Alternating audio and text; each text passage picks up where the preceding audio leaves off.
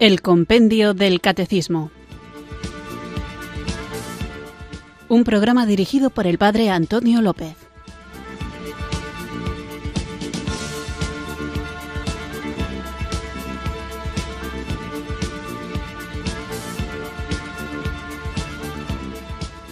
Muy buenas tardes, queridos oyentes de Radio María. Recibido un cariñoso saludo desde Irurzun, en Navarra, quienes sintonizáis una tarde más esta radio que cambia vidas, esta emisora de la Virgen, Radio María, para escuchar el programa El Compendio del Catecismo, nuestro espacio diario de formación católica en el que tratamos de conocer la fe que queremos vivir, compartir y defender. Un programa que, como sabéis, utiliza el guion del libro que da título a este espacio, que es el Compendio del Catecismo, en el que día a día explicamos una de las preguntas que nos ofrece con su correspondiente respuesta y que nos da la oportunidad de profundizar en los distintos aspectos de nuestra fe.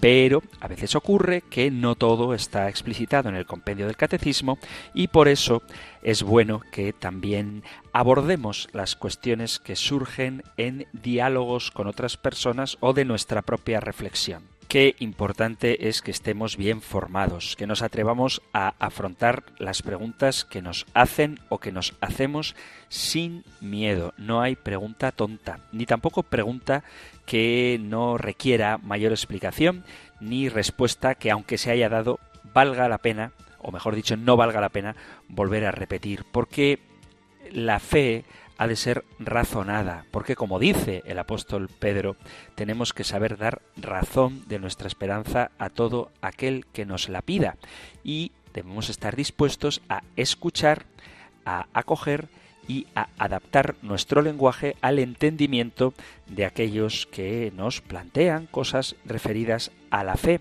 de la que no hay tanta información como a veces podría pensarse en una cultura que se supone que es cristiana, al menos lo fue. Esto lo digo porque me doy cuenta a través de redes sociales y en conversaciones con amigos de que las cuestiones sobre el cristianismo sí que suscitan interés. No es verdad que las cosas de la Iglesia resulten aburridas para la mayoría del mundo, porque no hay más que iniciar una conversación casual con alguien sobre cuestiones a propósito de Jesús, de la vida de la Iglesia, de los mandamientos, de la moral, para darnos cuenta cómo realmente sí que hay interés en estas cosas. Lo que pasa es que muchas veces existen prejuicios, desinformación o ideas, digamos, tópicas que, como no han profundizado en la reflexión a propósito de lo que se está diciendo, muchas veces se quedan en la superficie sin llegar a descubrir la riqueza de la doctrina católica. Dicho esto, vamos pues hoy a dedicar el programa a vuestra participación, a vuestras preguntas y algún testimonio, lo que vosotros habéis querido compartir con este espacio, pero antes invocamos juntos el don del Espíritu Santo.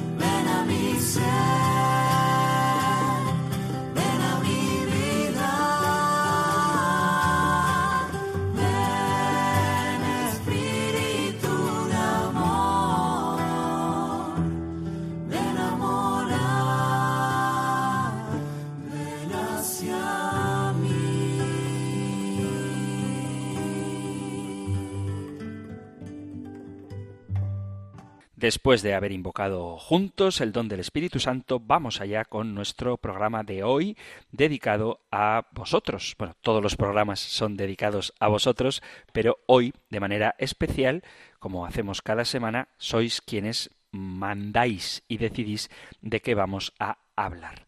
Voy a comenzar con un correo electrónico enviado a compendio arroba radiomaria.es. Venía acompañado de una foto y comienza con una cita del profeta Isaías que dice el pequeño llegará a ser mil y cuenta en España, a partir de 1920, se inició en todas las provincias por parte de voluntarios venidos de otros países a participar en distribuir literatura bíblica, pero con Primo de Rivera en el gobierno fue difícil y se intentó hacerlo de manera clandestina y como uno de tantos casos que se dieron. El obispo de Pamplona, en 1922, ordenó la confiscación de la literatura que tenían en el piso donde vivían dos predicadores, usando jóvenes enfervorizados de un colegio o seminario cercano, en cuyo patio quemaron toda la literatura considerada herética. El asunto llegó a que el jefe de la policía detuviera a estos dos predicadores. Ante el interrogatorio, y viendo la sinceridad de los detenidos, terminó comentando que ustedes son los únicos que les están diciendo la verdad a la gente, y al ofrecérsele una suscripción por correo de la revista La Torre del Vigía, hoy La Atalaya, el jefe de policía la aceptó. Décadas más tarde, todo se hizo en la clandestinidad, como se ve en una de las fotos que venían en otro correo, que no puedo compartir porque esto es un programa de radio. A día de hoy, a este grupito en nuestra zona nos hemos reunido una 2.870, de los cuales se han bautizado 33 nuevos cristianos preparados para salir a sus lugares a buscar más discípulos de Jesucristo, a lo cual iniciarles un estudio bíblico. Algunos de los bautizados son hijos, nietos o bisnietos de los grupos clandestinos de 1973. Así que el pequeño llegará a ser mil, el insignificante una nación poderosa. Yo Jehová lo aceleraré a su debido tiempo. Cita de Isaías capítulo 60 versículo 22. Este mensaje, que agradezco mucho, nos habla de una secta, y perdón por utilizar este lenguaje, que sé que a alguno le puede parecer ofensivo, pero la caridad obliga a llamar a las cosas por su nombre. No creo que en pleno siglo XXI sea lo adecuado prohibir nada ni tampoco quemar libros, pero los testigos de Jehová no son un grupo cristiano, son una secta, son una secta. No creen el credo que los cristianos incluso de otras confesiones no católicas también aceptan, no creen en la divinidad de Jesucristo y cuando los testigos de Jehová hablan de estudio bíblico es para lavarse ellos la boca, porque la traducción del Nuevo Mundo de la Biblia, es decir, la Biblia de los testigos de Jehová, es una Biblia pésimamente traducida, una vergüenza que ningún exegeta bien formado puede aceptar. Los textos están manipulados, adulterados y traducidos con la perversa intención de negar la divinidad de Jesucristo que queda muy clara en la Sagrada Escritura.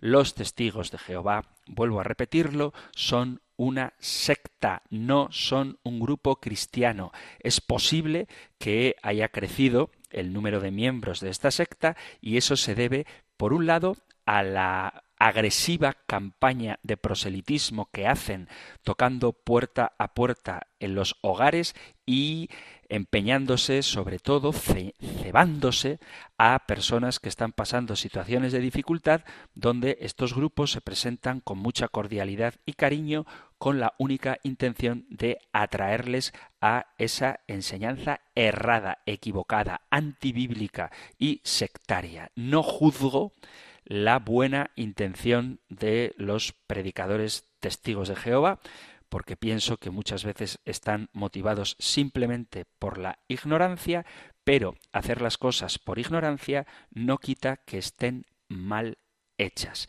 Que haya muchos o más, muchos tampoco es que haya, ¿no? Pero que haya más testigos de Jehová en el siglo XXI que a mediados del siglo XX no significa que sean la verdad, porque hay más ateos que testigos de Jehová y hay más musulmanes que testigos de Jehová, y hay más judíos que testigos de Jehová, y hay más pentecostales que testigos de Jehová, y eso no significa que la verdad revelada esté en ellos, o al menos no de manera plena. Podemos encontrar multitud de sectas en las que el número de adeptos es muy superior al de la secta de los testigos de Jehová y eso no es un argumento de verdad.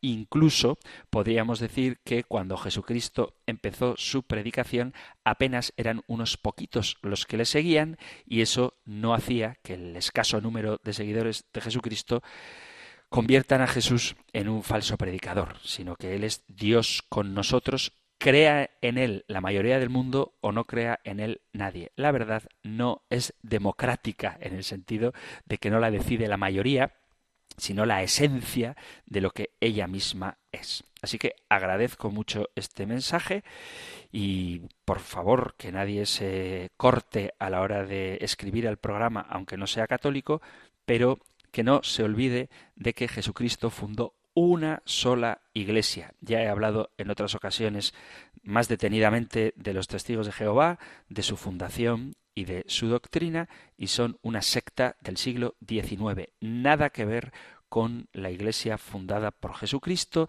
nada que ver con la tradición apostólica, nada que ver con el magisterio y esto es lo más escandaloso, nada que ver con la Biblia. No me sirve utilizar pasajes de Isaías para decir que el pequeño llegará a ser mil, el insignificante una nación poderosa, yo Jehová lo aceleraré a su debido tiempo, porque os aseguro que el autor de este texto, Isaías, no estaba pensando en los testigos de Jehová, que son una secta. Así que animo a todos los que pertenecen a este grupo a que se formen de verdad en el estudio bíblico, que aprendan a hablar, o hablar por lo menos a leer el griego o el hebreo, que se centren en estudios verdaderos, que consulten a expertos exegetas, que estudien la historia y que se abran a la acción del Espíritu Santo leyendo la Biblia en él,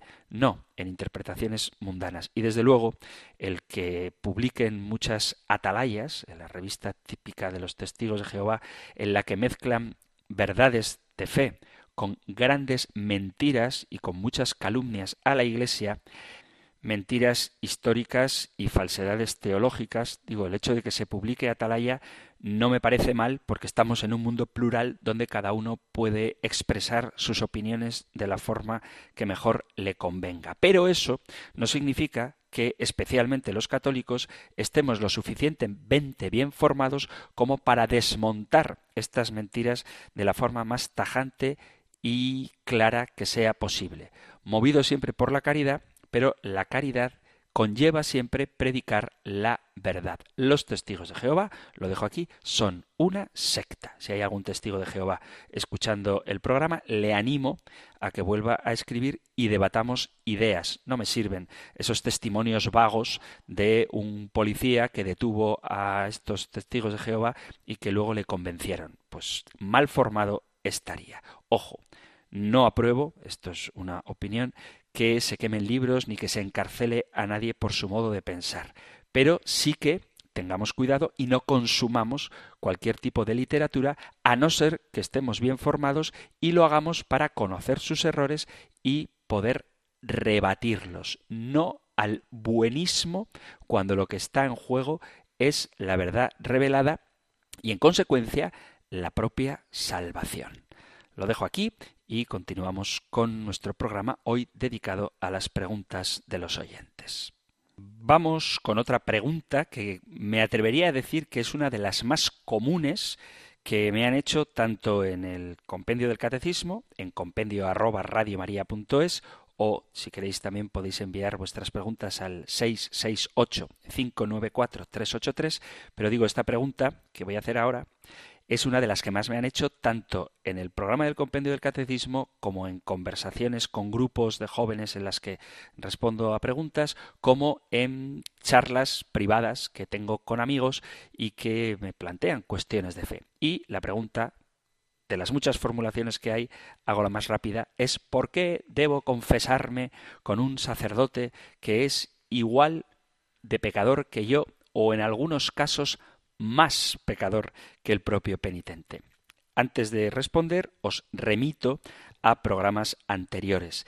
En concreto, en la segunda parte del compendio del catecismo hablábamos de los sacramentos y para entender bien el sacramento de la penitencia os vendría bien, sería conveniente que fuerais a los programas en los que hablábamos de los sacramentos en general, de cuál es el sentido de los sacramentos, esos signos sensibles de una gracia invisible que Dios nos ofrece y que ha instituido Jesucristo. Bueno, pues además de hablar de los sacramentos en general, luego íbamos viendo parte por parte los sacramentos de la iniciación cristiana y los sacramentos de curación. Dentro de los sacramentos de curación teníamos el sacramento de la unción de los enfermos y el sacramento de la penitencia.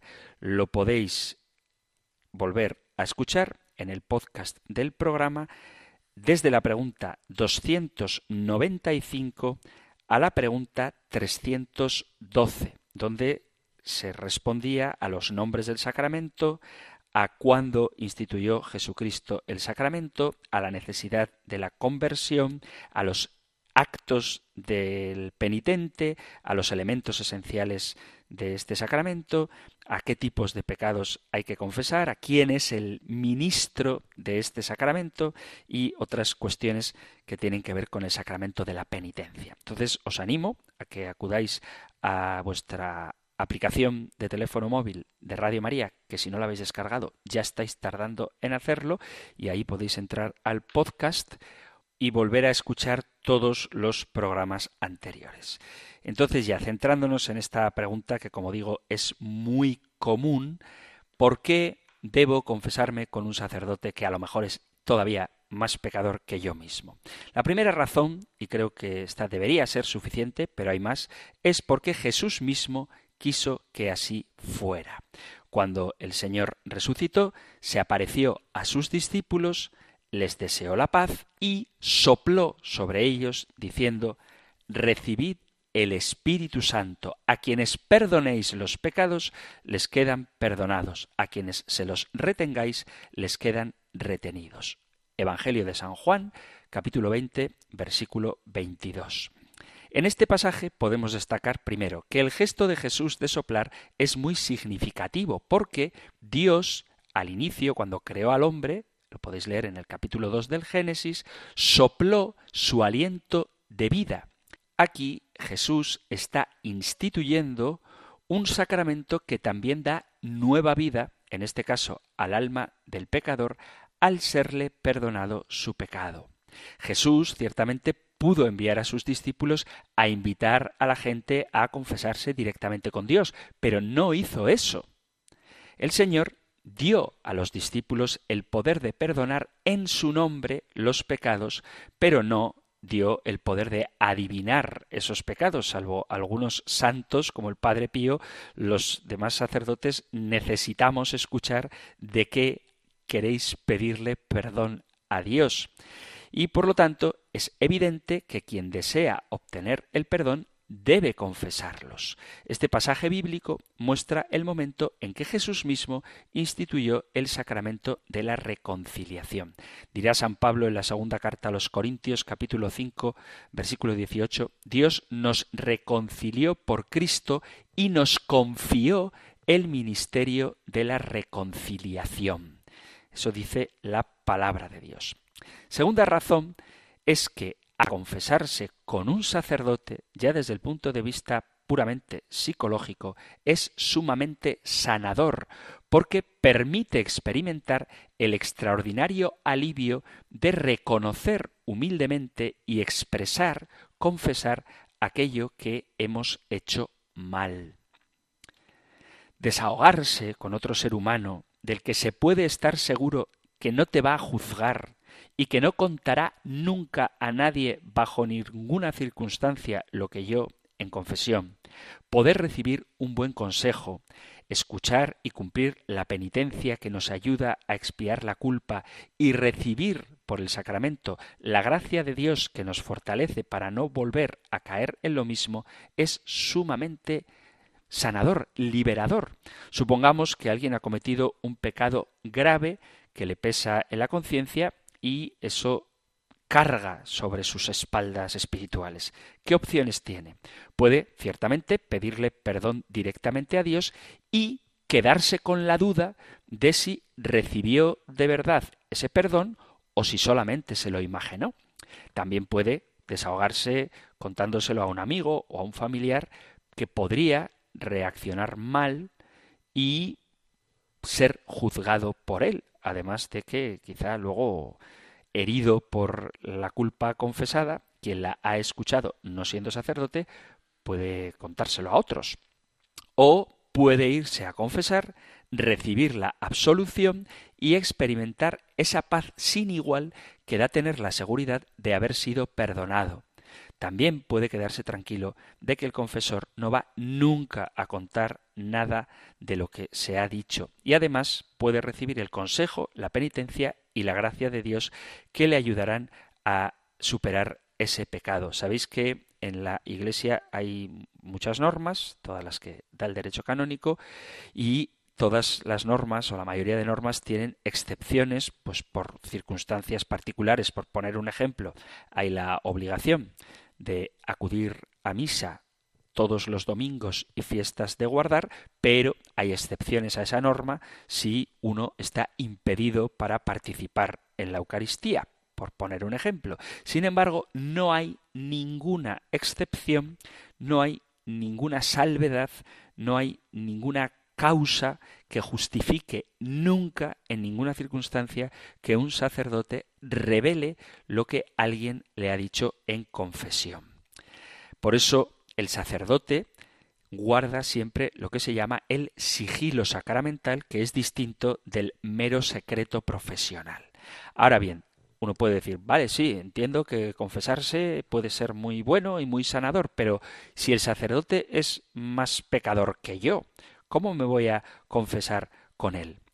Hay que tener claro que quien acude al sacramento de la reconciliación no se está confesando con el sacerdote, sino que está confesándose con el sacerdote como mediador. Acordaos de que el sacerdocio ministerial te permite actuar en la persona de Cristo. El sacramento de la reconciliación no depende de la santidad del confesor, sino de la promesa de Dios, que ha garantizado que a quienes perdonéis los pecados les quedan perdonados. Por lo tanto, da lo mismo que el sacerdote sea un gran santo o un gran pecador. Es verdad que si es santo es posible que te dé un consejo mejor, pero también puede haber un sacerdote que sea un gran pecador y muy sabio en cuestiones de moral. Incluso uno puede ser pecador y ser prudente. Nosotros, los cristianos, los católicos, no pensamos que la gracia de Dios está supeditada a nuestra actitud, en el sentido de que cuando el Señor te da un carisma, ese carisma te lo mantiene. Tú puedes tener el don de predicación o el don de sanación y ser un pecador. Y los sacerdotes tenemos este carisma del ministerio sacerdotal en el que actuamos en la persona de Cristo como sacerdotes que interceden por su pueblo y como profetas que hablamos palabra de Dios y como reyes en el sentido de que regimos al pueblo de Dios y administramos la gracia en virtud del sacramento del orden que hemos recibido y eso no tiene nada que ver con nuestra propia santidad, en el sentido de que lo que actúa es la gracia del sacramento, no la virtud personal del sacerdote. El sacramento de la reconciliación no depende de la santidad del confesor, sino de la fidelidad de Dios. El hecho de que el confesor tenga experiencia de su propio pecado puede permitirle comprender a quien peca. Por ejemplo, estoy seguro de que el apóstol Pedro fue un confesor muy compasivo porque él mismo negó al Señor y comprendía muy bien lo que supone el miedo y lo que siente quien traiciona al amor de Cristo. Por lo tanto, no hay que buscar pretextos para no querer confesarnos. Dejemos que sea Dios el que nos otorgue su perdón tal y como Él ha querido concederlo, que es mediante el sacramento de la penitencia. Además, añado un tercer argumento para confesarnos con un sacerdote, y es que cuando pecamos, el pecado no es una cosa meramente privada, particular, sino que el pecado daña al cuerpo de Cristo que es la Iglesia. Por lo tanto, la reconciliación hay que hacerla con toda la Iglesia, con el cuerpo de Cristo a la que has herido a través de tu pecado y es la Iglesia en la persona del sacerdote la que te reconcilia con ella a través de este sacramento. Nosotros los cristianos no vivimos espiritualmente aislados, sino que nuestra santidad repercute en la santidad de toda la Iglesia y nuestro pecado repercute en la vida de esa iglesia a la que pertenecemos. Y por tanto es en ella donde recibimos el perdón y es con ella también con la que somos reconciliados. Como digo, es un tema del que hemos hablado en otras ocasiones y por eso no me entretengo más en ello. Si queréis más profundización, además de acudir al podcast del programa, siempre podéis volver a formular la pregunta. Continuamos con el compendio del catecismo, hoy dedicado a las preguntas de los oyentes, pero antes vamos a hacer una breve pausa musical antes de continuar.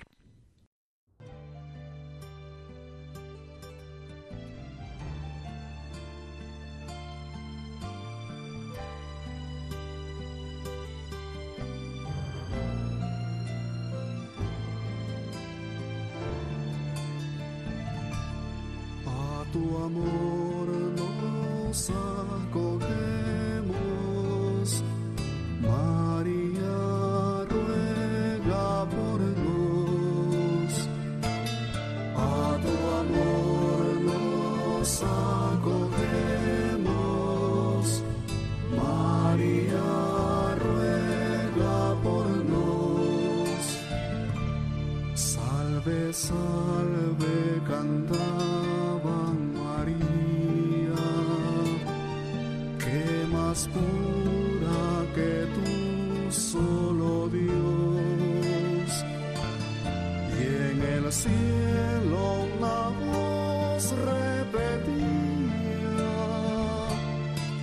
más que tú, solo Dios, solo Dios. Y en el cielo una voz repetía, más que tú, solo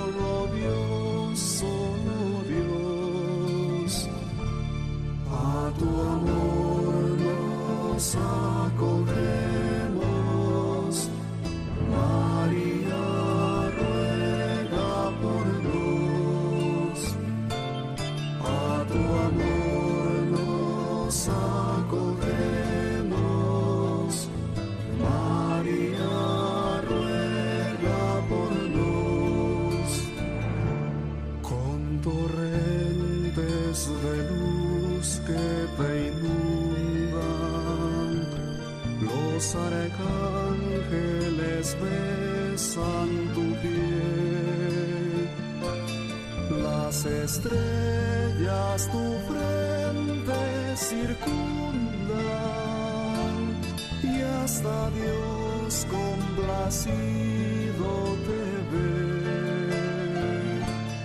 Las estrellas tu frente circundan y hasta Dios complacido te ve.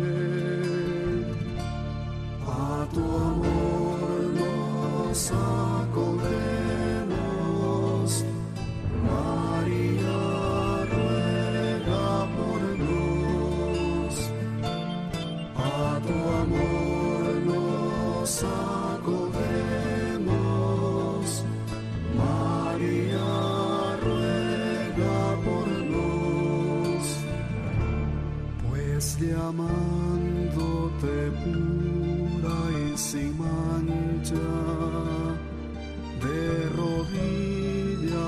los mundos están.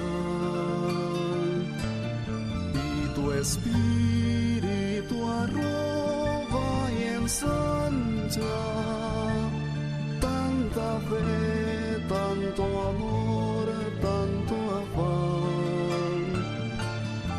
Y tu espíritu arroba y ensancha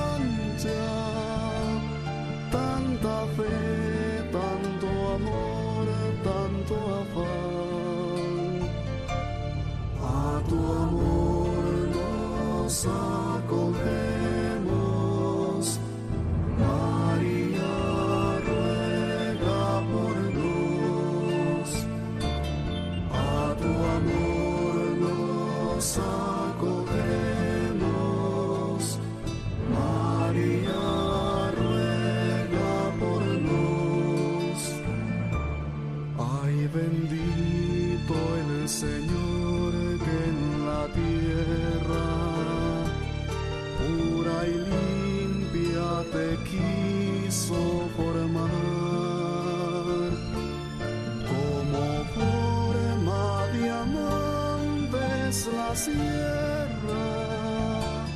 Como cuaja las perlas el mar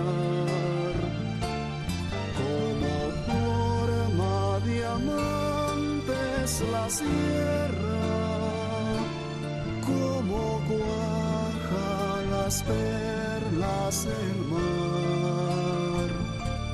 A tu amor nos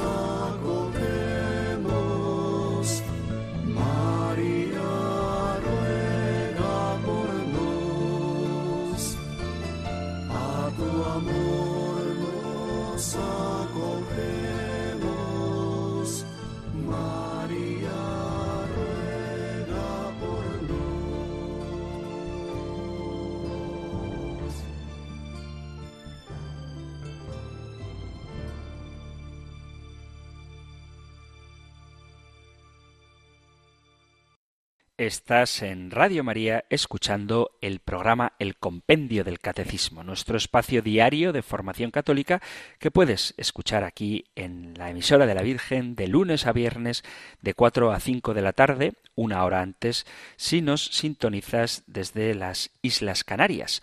Hoy estamos escuchando vuestra participación, vuestros mensajes que habéis enviado al correo electrónico compendio y también al WhatsApp 668-594-383. Vamos con otro mensaje enviado al correo electrónico compendio arroba radiomaria.es que dice Buenas noches, Padre Antonio. Quisiera compartir la siguiente reflexión acerca del amor a la Iglesia que en los últimos programas estamos viendo y quisiera recordar unas palabras suyas en el programa 162 de 2021 hace ya un tiempito, donde usted dijo que esta, la Iglesia Católica, será la única que llegará hasta el fin del mundo. Esa explicación me conmovió grandemente. Yo recuerdo, siendo muy pequeña, que mi madre nos hablaba de nuestro padre a mi hermano y a mí, pues él se fue, siempre bien, y nos decía dónde estaba. Nos contaba cosas de él, y yo pensaba para mí, qué suerte tengo de saber dónde está mi padre. Las personas que por resentimiento o falta de humildad o cualquier otra razón se han alejado o rechazan el amor de Dios, les preguntaría ¿Es que no quieres que Dios te lave los pies? Déjate amar por la Iglesia a pesar de los errores y defectos, porque está formada por hombres falibles al fin y al cabo, pero santa, porque Cristo la ha santificado y la santifica, Cristo el hombre. El simple hecho de la apostasía o de la existencia del pueblo judío en medio de nosotros son signos más que suficientes para desvelar las palabras de Cristo. Si a mí me odiaron, también os odiarán a vosotros. A mí me duele la Iglesia, me duele la descristianización, me duelen los templos desacralizados convertidos en restaurantes o pistas de patinaje. Pero Dios sabe más y nada escapa a sus planes. Yo no quiero estar separada de la vid, quiero ser sarmiento y saberme querida por el Padre. Quiero dejarme lavar los pies. Fuera de él solo está el vacío, nada. Con él todo es redondo, todo casa, en él se perfecciona todo. Gracias porque sigo aprendiendo mucho con el programa. Un abrazo. Pues muchas gracias a ti por tu mensaje y gracias por tu testimonio. Ojalá que todos sintiéramos como esta oyente la Iglesia a la que pertenecemos como lo que de verdad es algo nuestro. Dice una expresión, me duele la Iglesia. Pues ¿Cómo no te va a doler tu cuerpo? Es lógico. Si me hago una herida en la mano, me duele la mano porque es mía. Y eso significa que funciona bien el cuerpo. Lo que sería peligroso es que yo tenga los dedos de los pies gangrenados y que eso no me preocupara. Bueno, pues esto es lo mismo que pasa con la Iglesia. Formamos parte del cuerpo de Cristo y es natural que nos preocupe, no para vivir angustiados, sino para con nuestra oración, nuestros sacrificios y nuestro testimonio ser capaces de sanar esos miembros heridos del cuerpo de Cristo que es la Iglesia, y para que nosotros mismos nos sintamos como parte viva de este organismo siempre viviente que es la Iglesia. Gracias, como digo, por el testimonio y continuamos escuchando vuestras preguntas. Continuamos con otro correo enviado a compendio arroba y si me lo permitís voy a tratar de responder brevemente y lo voy a leer por partes porque toca distintos temas. Leo. Hola, buenas. Hoy el programa sobre las 5 menos 10, antes de acabar, escuché algo interesante sobre los mandamientos y sus reformas. Veamos, se reformó los del Antiguo Testamento porque eran machistas. Yo esto no creo haberlo dicho, no se han reformado los mandamientos porque fueran machistas. Continúo leyendo. Entonces Jesucristo valoró a la mujer e hizo una mejora. No, Jesucristo no es que hizo una mejora porque valoró a la mujer, sino que Jesucristo hace una mejora porque Él es la plenitud de la revelación y no cancela los mandamientos, sino, nos dice, sino que nos dice cómo debemos vivirlos, no sólo desde la obediencia, sino por supuesto desde la obediencia, pero no sólo desde la obediencia, sino desde la libertad, motivados por el amor a Dios y al prójimo. Sigue el correo. Pero en tu programa ya hablas de otra mejora para adaptarse a los tiempos que hicimos nosotros o la Iglesia, pero no fue Jesucristo. Entonces, en el año 3000 o 4000, la sociedad habrá avanzado tanto que sería necesaria otra reforma. Entonces no son los mandamientos ni del Antiguo Testamento ni de Jesucristo esa contraposición con los protestantes que decían que nosotros hemos cambiado algún mandamiento. Y decías que hemos resumido, que Jesús ha resumido, pero desde Jesús hasta nuestros días ya han pasado años, ¿eh? También sería necesario que volviese a visitarnos. ¿No crees? Jejeje. Pues muy simpática tu cuestión. Y la cosa es que Jesús no se ha ido. Jesús ha ascendido al cielo, pero sigue con nosotros. Y me parece que desde la antropología teológica, es decir, desde la visión cristiana del hombre, la fórmula que Jesús nos ha dejado de amar a Dios y al prójimo no se me ocurre cómo pueda ser mejorada. Es decir, los mandamientos hay que interpretarlos desde su finalidad. Y creo que no robar, no matar, no mentir, no adulterar, respetar a los padres, no tener envidia, no consentir pensamientos impuros, ni ser envidioso, engloba muy bien lo que supone el bien del hombre en tanto en cuanto lo que el hombre es. Quiero decir que por muchos años que pasen, ninguna de estas acciones puede beneficiar al hombre y evitarlas, por el contrario, sí que hacen que prosperemos tanto como individuos como como sociedad. Por lo tanto, Jesús no ha dejado nunca de estar presente y la Iglesia creemos es guiada por el Espíritu Santo. No se me ocurre cómo se puedan mejorar esos mandamientos. Continúo con el correo. Y luego otra cosa, hablas de evangelización, de los pueblos paganos. Es que escuchando da la impresión de que, pobrecitos los paganitos, Pero ¿quién es el que está en poder de la verdad? ¿La verdad de Dios o de tu Dios? Claro. ¿Por qué los dioses de los paganos son falsos? Claro, claro. ¿Cuál es el problema? En que la gente que le reza a la lluvia, al sol o al viento. ¿Por qué no respetar? Cada uno con sus creencias, pero tal y como pronuncias tu discurso, das a entender que la verdad está en creer en tu Dios o en nuestro Dios. Yo me considero católico, ¿eh? Pero a veces es mejor no escuchar ciertas absurdeces porque me hacen menos creyentes, te digo la verdad. Bien, con respecto a los pobres paganitos, habría que concretar cuál es la idea de Dios que tienen, porque si le rezan a la lluvia, al sol o al viento, entendemos, siendo honestos filosóficamente, que ni la lluvia, ni el sol, ni el viento son Dios en tanto que tienen una causa, son materiales y en cualquier caso no son personales, es decir, no puedes tener una relación personal con ellos. No se trata de creer en mi Dios, sino de creer en Dios, en la esencia de ese ser sobrenatural, trascendente, omnisciente, omnipotente, espiritual, en el sentido de no material, que está fuera de lo que nosotros concebimos como espacio, tiempo y materia, y que, revelado, sabemos que quiere tener una relación de amor con nosotros. Entonces no se trata de no respetar a los demás, sino de hacerles llegar a lo que consideramos honestamente que es la plenitud de la verdad. Continúa el correo electrónico. Tema del noveno mandamiento o el sexto. Pues eso, adulteraciones a nuestra conveniencia para actualizarse, pero lo hacemos nosotros, no Dios ni Jesús. Dirás que nosotros o la Iglesia actúa por mediación de Jesús. Ya, ya, ya. También en la Inquisición lo hacían. Hablabas de que no se puede tomar al pie de la letra y dijiste que los protestantes se quejaban que nosotros no lo hacíamos, pero que ellos con ciertas cosas pues tampoco. Pero cada uno arrima el ascua a su sardina. Si no lo coges literal o al pie de la letra, entonces das lugar a la interpretación y es tan lícita la tuya como la mía o la del vecino. Por eso tengo un cerebro racional, soy libre para pensar. Correcto. Y precisamente porque eres libre para pensar, tienes que utilizar ese raciocinio para saber interpretar la palabra de Dios desde el espíritu en el que fue escrita, es decir, desde el Espíritu Santo que guía a la Iglesia.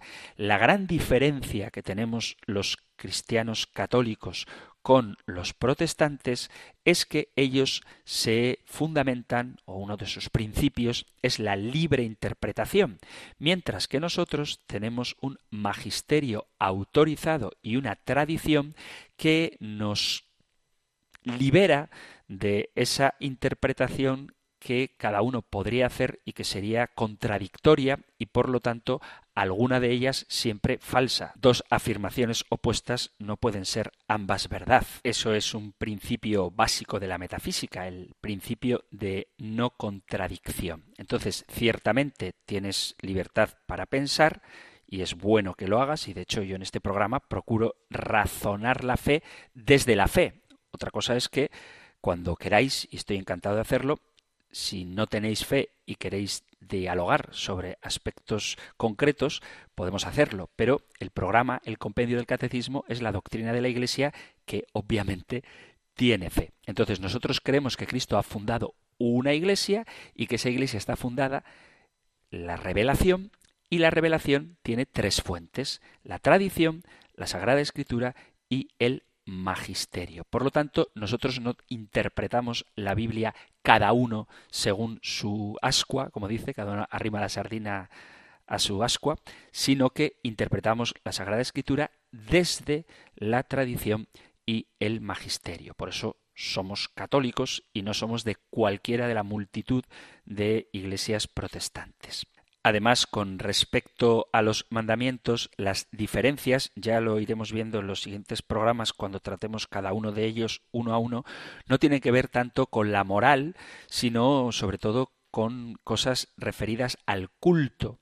Es decir, que nosotros tenemos imágenes y los protestantes interpretan el no te harás imagen alguna como un mandamiento aparte y otra discrepancia que podemos tener con algunos grupos que se dicen cristianos es si hay que celebrar el sábado o el domingo, pero con respecto al amar a Dios sobre todas las cosas, santificar las fiestas, darle culto, otra cosa si ha de ser el sábado o el domingo, honrar padre y madre, no cometer asesinatos, no adulterar, no robar, no mentir, etcétera, etcétera, en eso estamos totalmente de acuerdo. Entonces, el mandamiento es exactamente el mismo para cristianos, católicos o de otras denominaciones, pero hay cuestiones superficiales en las que ellos discrepan y ya daremos en su momento las razones por las cuales esto es así.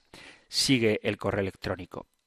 Soy libre para pensar y en mi pensamiento, escuchando Radio María, las pocas veces que paso por ese dial, pues anímate a pasar más a menudo por él, la verdad es que me quedo triste no sé por qué.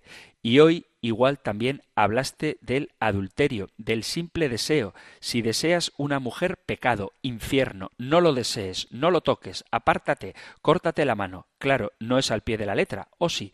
Entonces yo tengo la culpa por tener instinto, y si veo a una mujer que me resulta atractiva, sentir deseo o tener ciertos impulsos, soy malo, debo pedir perdón durante toda mi vida Vamos a matizar esto. El mandamiento no dice no tendrás pensamientos impuros, mm, sino no consentirás pensamientos ni deseos impuros. Una cosa es sentir y otra cosa distinta es consentir, tener un impulso, hay un programa explícitamente dedicado a las pasiones, no es ningún pecado.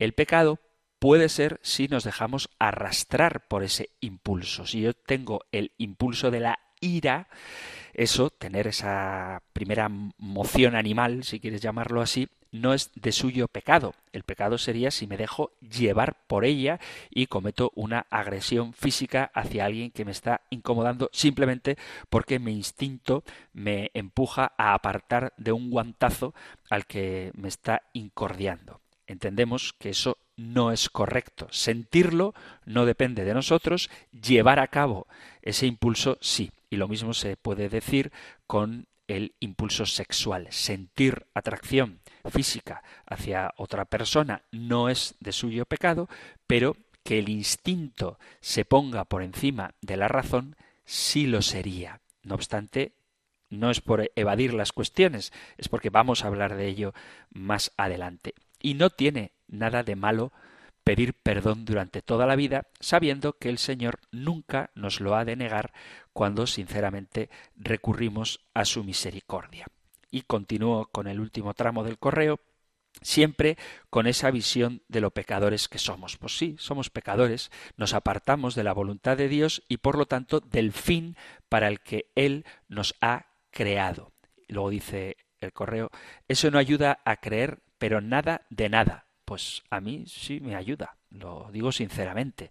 A mí me ayuda saber que a pesar de que soy un pecador, el Señor siempre me ofrece una nueva oportunidad para con su gracia reconducir mi vida y tener conciencia de que he sido creado para compartir la vida divina y saber por dónde debo caminar y que aunque me desvíe, si pido perdón, puedo volver a ese camino que me lleva a la vida de gracia, a mí me ayuda.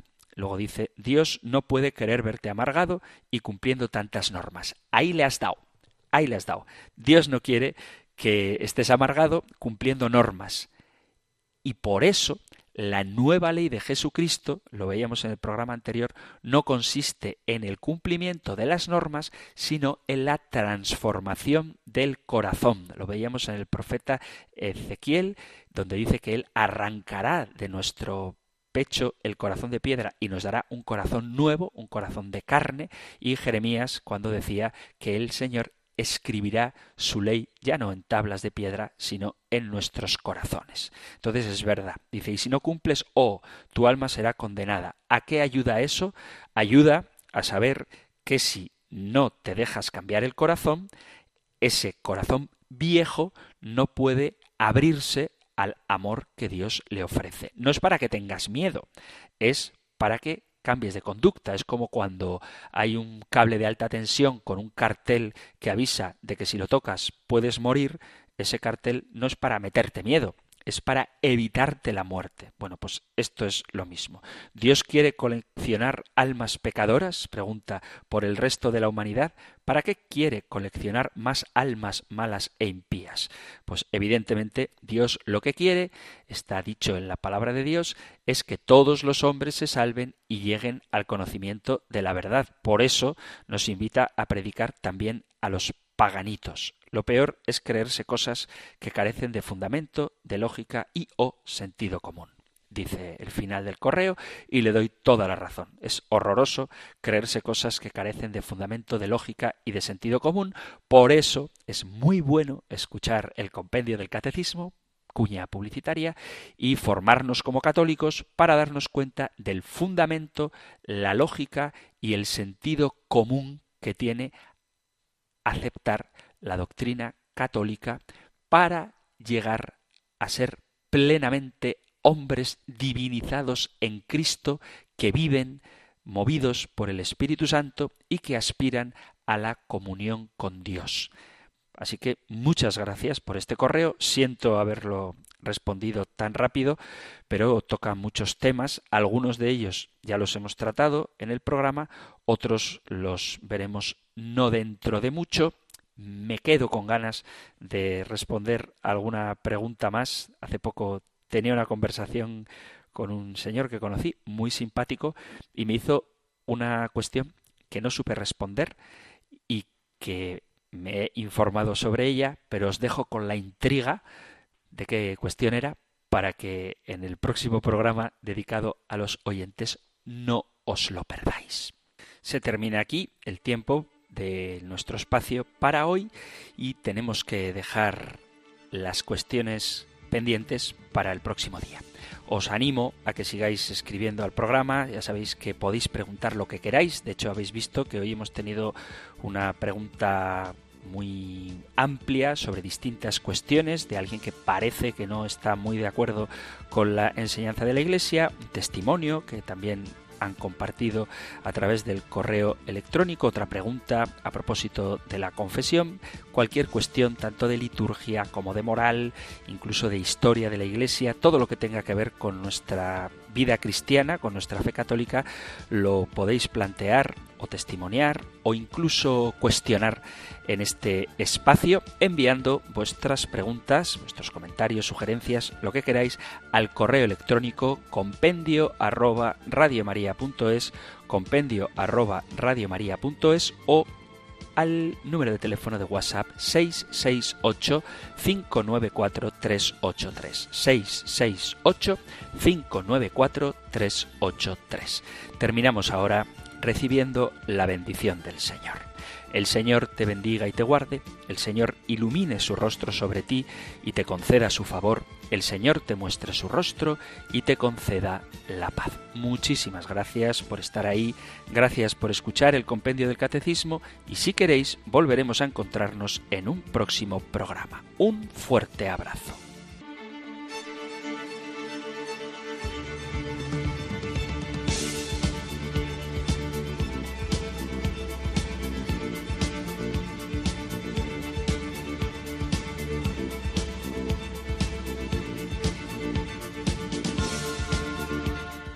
El Compendio del Catecismo.